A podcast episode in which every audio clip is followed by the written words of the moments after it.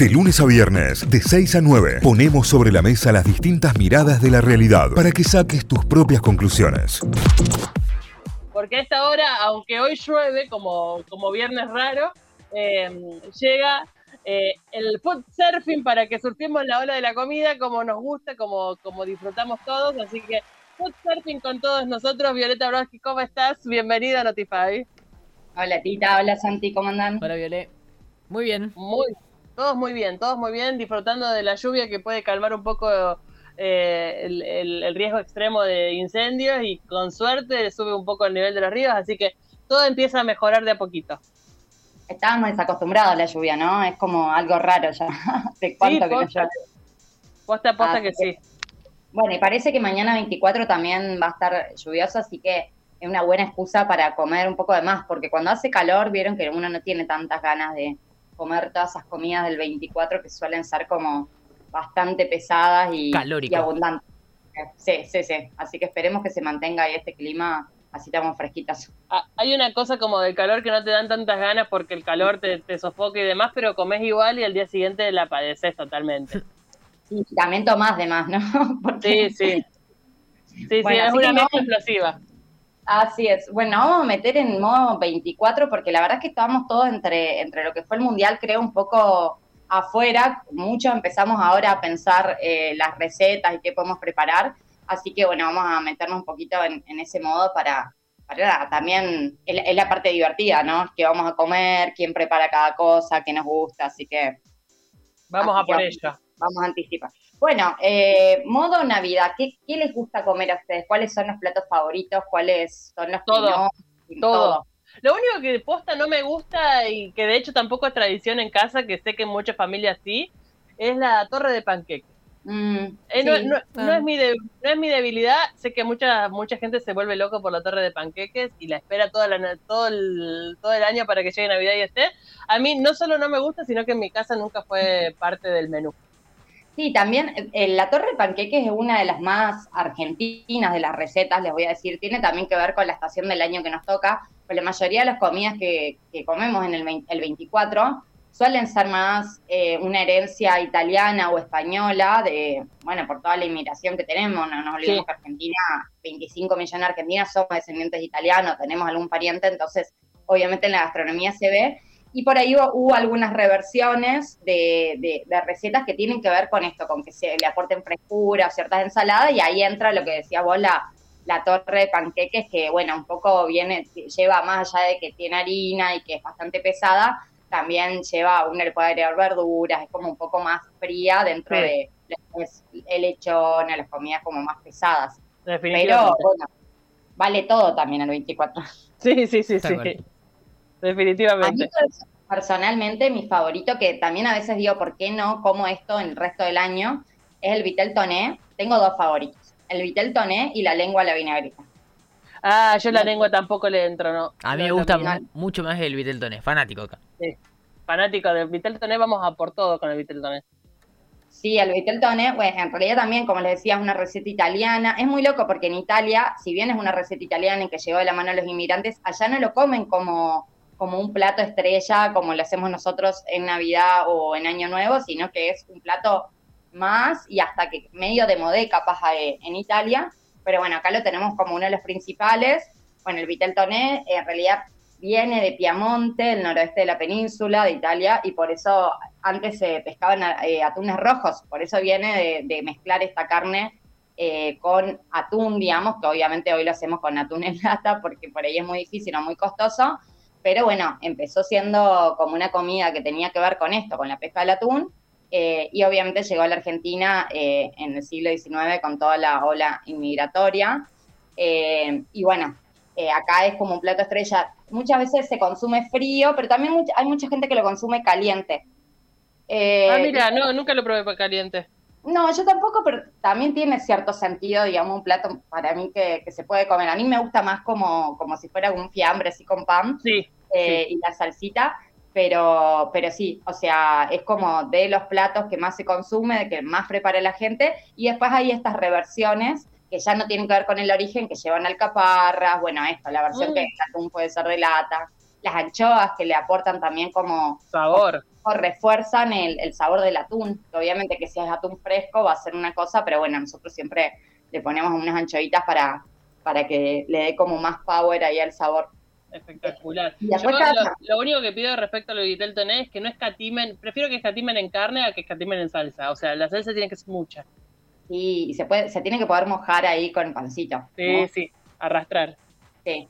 Sí, a mí es uno de mis favoritos y después me gusta mucho la lengua a la vinagreta, pero yo soy una fan del ajo, entonces no me molesta, digamos, como estar ahí después medio tufienta, pero la verdad es que me parece riquísimo y, también son estas cosas que tanto el vital tone como la lengua, que uno lo puede preparar en una bandeja grande y después sigue sobrando, entonces eh, tiene también que ver con, con las juntadas familiares. En Argentina las fiestas suelen ser COVID mediante, eh, muy, muy familiares de, mucha gente, de primos, de unir de primos, tíos, gente con la que por ahí no te juntás, entonces por ahí hacer una gran bandeja es como, como bastante sencillo, pero en realidad la lengua, la, o sea, el, el origen de consumir la lengua es argentino, de hecho tiene que ver, digamos, con los gauchos en el siglo XVIII, que cuando ellos cazaban y no tenían como los dientes, no podían, digamos, masticar ciertas carnes por, por la salud, digamos, dental que había en ese momento, la lengua era una de las cosas más tiernas, entonces empezaron a consumir lengua y después sí, la, la unión de la lengua con la vinagreta, la vinagreta sí ya es típica del norte de Italia.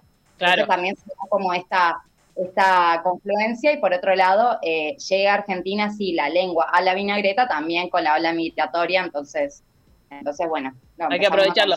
Mi abuela, que es quien, quien, quien trazó nuestras vidas con la comida italiana, eh, hacía una especie de lengua a la vinagreta, pero sin lengua, con carne común, digamos. Una carne que se desarmaba sola, pero con la salsita en la vinagreta que corresponde. Entonces, todos comíamos esa, nadie comía lengua. Eh, a mí solo eh, es una cuestión de idea, no es que no me guste de sabor, sino la idea de comer lengua no, no, no, no, no me cierra. Sí, sí, hay mucha gente que le da como un poco de impresión, ¿no? La lengua. Si no sabes capaz de, dónde viene, digamos, qué es, eh, es como una carne más, porque incluso es súper tierna, digamos, y, una de las características de la lengua es que tiene que ser tierna, digamos, para que sea de buena calidad. Claro. Eh, sí, hay mucha gente, así como el hígado, bueno, son por ahí uno le, da cierta impresión porque no se quiere enterar tanto del origen. Pero después hay, hay, algunos platos también típicos que se consumen acá en Argentina, es muy loco porque en, cada lugar yo siempre pensé que era como más universal el tema de las comidas de las fiestas y no, es como en México comen un tipo de comida o en Argentina otro, o en Argentina también está mucho la costumbre del asado, hay familias que directamente hacen asado, ¿no? Hacen todas estas entradas tan navideñas, o el lechón también, que es más típico de acá.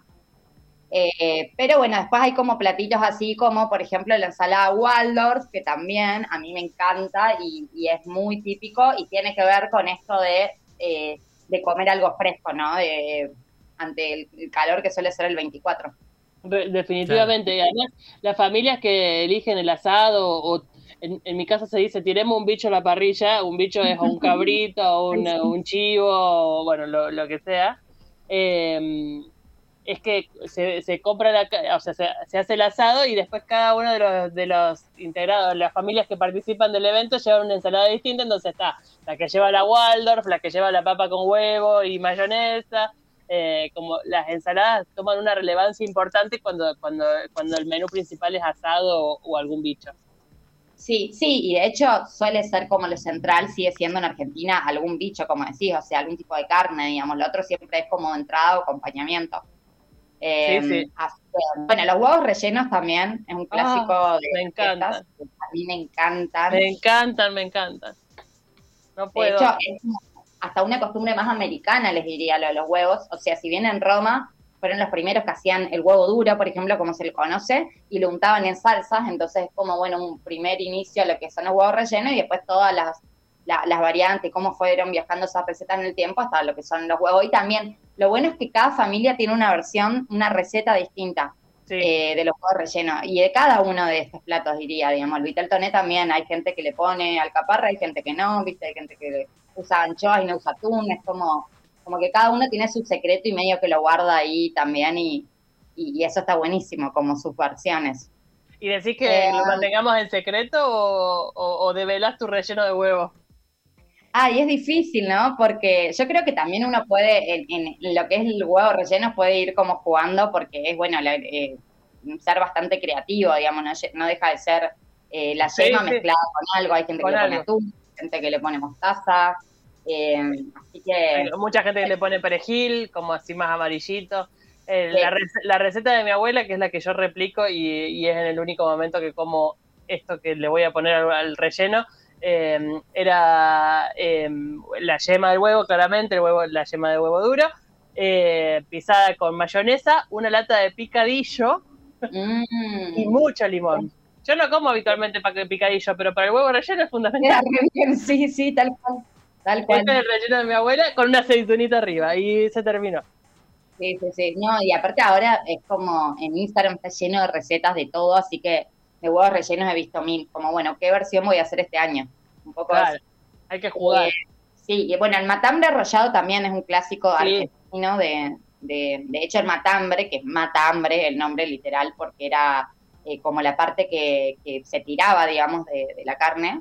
Eh, bueno, también un poco rellenarlo tiene que ver con eso, digamos, con, con una carne que es como media tirante, entonces, bueno, agregarle como mucho relleno y que termine siendo como un fiambre a mí me encanta el matambre arrollado también, pero ese sí ya lleva más laburito hacerlo, ¿no? Sí, sí, sí, sí, e, es más complejo. De cualquier manera, ese es otro que se puede comer o caliente o frío, digamos. Una vez que lo rellenaste y lo cosiste, ya está, digamos, lo podés comer ahí en el momento caliente. O frío, ya tipo fiambre, eh, incluso como entrada más que como plato principal. Sí, sí, sí, sí. Sí, también por ahí en algunos bodegones uno encuentra estos platos eh, pero bueno, son muy comunes de, de, una época del año y después no se hacen más. Es muy sí, Tal cual. Eh, y uno un poco los extraña, a veces dice, bueno, ¿por qué no, no lo hace así? Pero el, matambre lo hacía mi mamá, pero me acuerdo de que estaba horas, que envolvía el matambre con un repasador finito, lo tenía que hervir, eh, tenía que coserlo, o sea, era un laburazo hacerlo, pero la verdad es que estaba buenísimo. Sí, y ahora ves un montón de recetas que llevan un, un, montón de implementos que por ahí en casa no tenés, que es esta olla de cobre la alargada o la prensa para, para darle la forma final, eh, que viste los enfrían en prensa, todas cosas que me encantaría tener y que no tengo, pero, nunca hice la experiencia de hacerlo y me gustaría hacer el matambre, por lo menos una vez. Mira, tenés tiempo, pues, entre hoy y la tarde salís a comprar después de la radio el, el matambre ahí. igual el, tema de las compras. Fui al Mercado Norte el otro día y, bueno, ya le estaba quedando pocas cosas a los chicos. Eh, bueno, y después todo lo que es brindis también, eh, muy común el brindis con champán. Eh, y el clericó también, es muy ah. común en las fiestas, muchas familias lo hacen, que le ponen frutas y que también está buenísimo. Y una curiosidad es que el brindis con champán tenía que ver con saber, con saber si el champán no estaba envenenado. Porque antes, eh, justamente para robar las tierras hace muchísimos años, se eh, ponían veneno, digamos. entonces, al brindar las copas y que se chorreara de una copa a otra, es como que te garantizabas que eh, no ibas a envenenar a uno o se morían todos. Así que de ahí también el, el, origen de brindar. Que no había un comensal tramposo, digamos. Que no había uno que que se quería quedar con algo que no le correspondía. Así que por las dudas. Hay que brindar. Brinden y, que, caiga, digamos, mucho el champán en el que, Los que tienen familias con herencia en disputa, tengan cuidado, por favor. Brinden todos. Pero yo de todo eso que nombrás, prefiero siempre el clérico. Sí, sí, el, es postre y bebida, todo. Sí, Sí, sí, aparte también, eh, volviendo a lo mismo, podés jugar con, con el tipo de, de, receta, podés agregarle un montón de frutas, frutas de estaciones, gente que le agrega frutos rojos, es como, hay, hay un montón de versiones y eso sí es más español, o sea, tiene más que ver con este, este bagaje que tenemos italiano barra español en Argentina. Sí, de hecho en España se, se consume todo el tiempo, digamos, es como un, aperitivo común el clericó, acá nosotros lo hacemos solamente para Navidad y más en estilo ensalada de fruta que, que el clericó en sí, digamos. Sí, sí, sí, sí, en España se consume, la verdad, muchísimo más y, todo el año, no es solamente para la fiesta. Con el tinto de verano o el clericó vos elegís qué querés tomar, o la sangría, yo voy por los tres. todo lo que sea vino con fruta, venga en ese orden. Es que encima comes tanto que tampoco es que te llegas a emborrachar porque tenés de sobra, digamos. No te creas. Vamos a ver qué, sale de esta, de esta Navidad. Después me cuentan la semana que viene. los, oyentes nos dirán también qué eligen de todo este menú enorme que presentaste para, para sus propias fiestas. Acá en algunos mensajes dice Tita, en mi casa mamá hacía la torre de panqueques con pan de miga y le hacía y le hacía y le decía fiambre alemán. Ah, era como un super mega triple de, de, pan de miga, digamos. Sí, era pero un sándwich que una torre de panqueques. La torre de panqueques también se llama originalmente, como dijo fiambre alemán. ah, lo leí. Nunca lo había escuchado. Buen día, chicos. Aguante la torre de panqueques. Eh, la banco a morir. Rico, bueno y barato. eh, algunos de los mensajes que van llegando seguramente sean muchos los que están definiendo recién ahora qué se va a comer mañana. ideas. Eh, porque, porque el mundial lo llevó puesto. No sé si ustedes ya tienen definido qué comen ustedes en particular. Eh, yo de todo un poco, pero a mí me tocó hacer la ensalada, entonces voy a hacer una ensalada media tropical que va a llevar langostinos, mango, mm. quinoa, hojas verdes y eh, palta. Así que, sí. Por Dios, qué cosa más rica. Sí. Eh, eh, ¿Vos, Santi, sabés? Rico. Eh, sí, nosotros vamos a hacer de un eh, solomillo de cerdo, algo, algo de cerdo, eh, sí, pero siempre con una salsita agridulce, es como el toque navideño. Eso y romero. El romero es como el, oh. el condimento para, para esta época. Y la ensalada de Waldorf, que es como clásica en mi familia. Perfecto. Y en casa va a haber eh, también cerdo, así algún lomito de cerdo o algo así, para hacer sacuichitos. Eh, braseado. Braseado con verduras y sacuichitos. Muy bien, con muchas mayonesitas ahí. Una mayonesa casera tiene que ir ahí. Qué rico. Esa es la, que pica en punta de este año en, y picada de, apertura, de, ingreso, de ingreso a la comida. Ahora chicos, aguante el arrollado de pionono, especialidad de la tía que no sabe cocinar nada. Felices fiestas, abrazos. Pionono, roquefort, crema, nueces, estás hecho, es una maravilla de la ingeniería alimenticia. Así es, sí, sí, sí, sí, no puede pasar eso no falla. Em, dice, y era un poco más parecido a un sándwich triple porque lo hacía con pan de miga entero, dice por acá la oyente que explicaba lo de la torre de, panquecos o fiambre alemán. Así que sí, lo hacía, era un cuadrado enorme de, de Morphy. Eh, ya no se consigue tan fácil el pan de miga, antes lo conseguías en todos lados, ahora está más difícil. Sí, hay muy pocas panaderías que, que te lo hacen, te lo venden, digamos, al pan. Sí, es cierto. Bueno, Fede Viole, en un rato vamos a tener toda la información publicada en nuestras redes sociales, así que ahí los invitamos a todos a conocer y surfear la ola. Food Surfing es la cuenta de Viole para que la sigan. Food-surfing para aquellos que todavía no la siguen. Y si no, también en Notify, arroba Notify, ok, ahí nos encontramos. Será hasta enero, Viole. Hasta enero. Si no se olviden de participar, que es el último día de la rifa que nombramos la semana pasada la rifa solidaria que vamos a ayudar al comedor comunitario Niños del Futuro. Hay un montonazo de premios, así que vayan al Instagram y, compren su numerito, así ayudamos al comedor y, se llevan un alto premio además. Es la primera publicación que figura ahí en arroba food-surfing para que ustedes puedan participar. Por 400 pesos colaboras con un comedor y además puedes llevarte un premio también vos, así que eh, nunca está de más hacerlo, participar eh, y, y, colaborar con esto que, se hace tan mancomunadamente. Gracias, Viole, que tengas una hermosa Navidad y empieces muy bien el año. Gracias, chicos. Felices fiestas. Felices fiestas a todos también. Igualmente. Un beso. Ahí pasaba por fin. Hoy es viernes y siempre llega Viole con nosotros para hablar de gastronomía. Notify, las distintas miradas de la actualidad para que saques tus propias conclusiones. De 6 a 9, Notify, plataforma de noticias.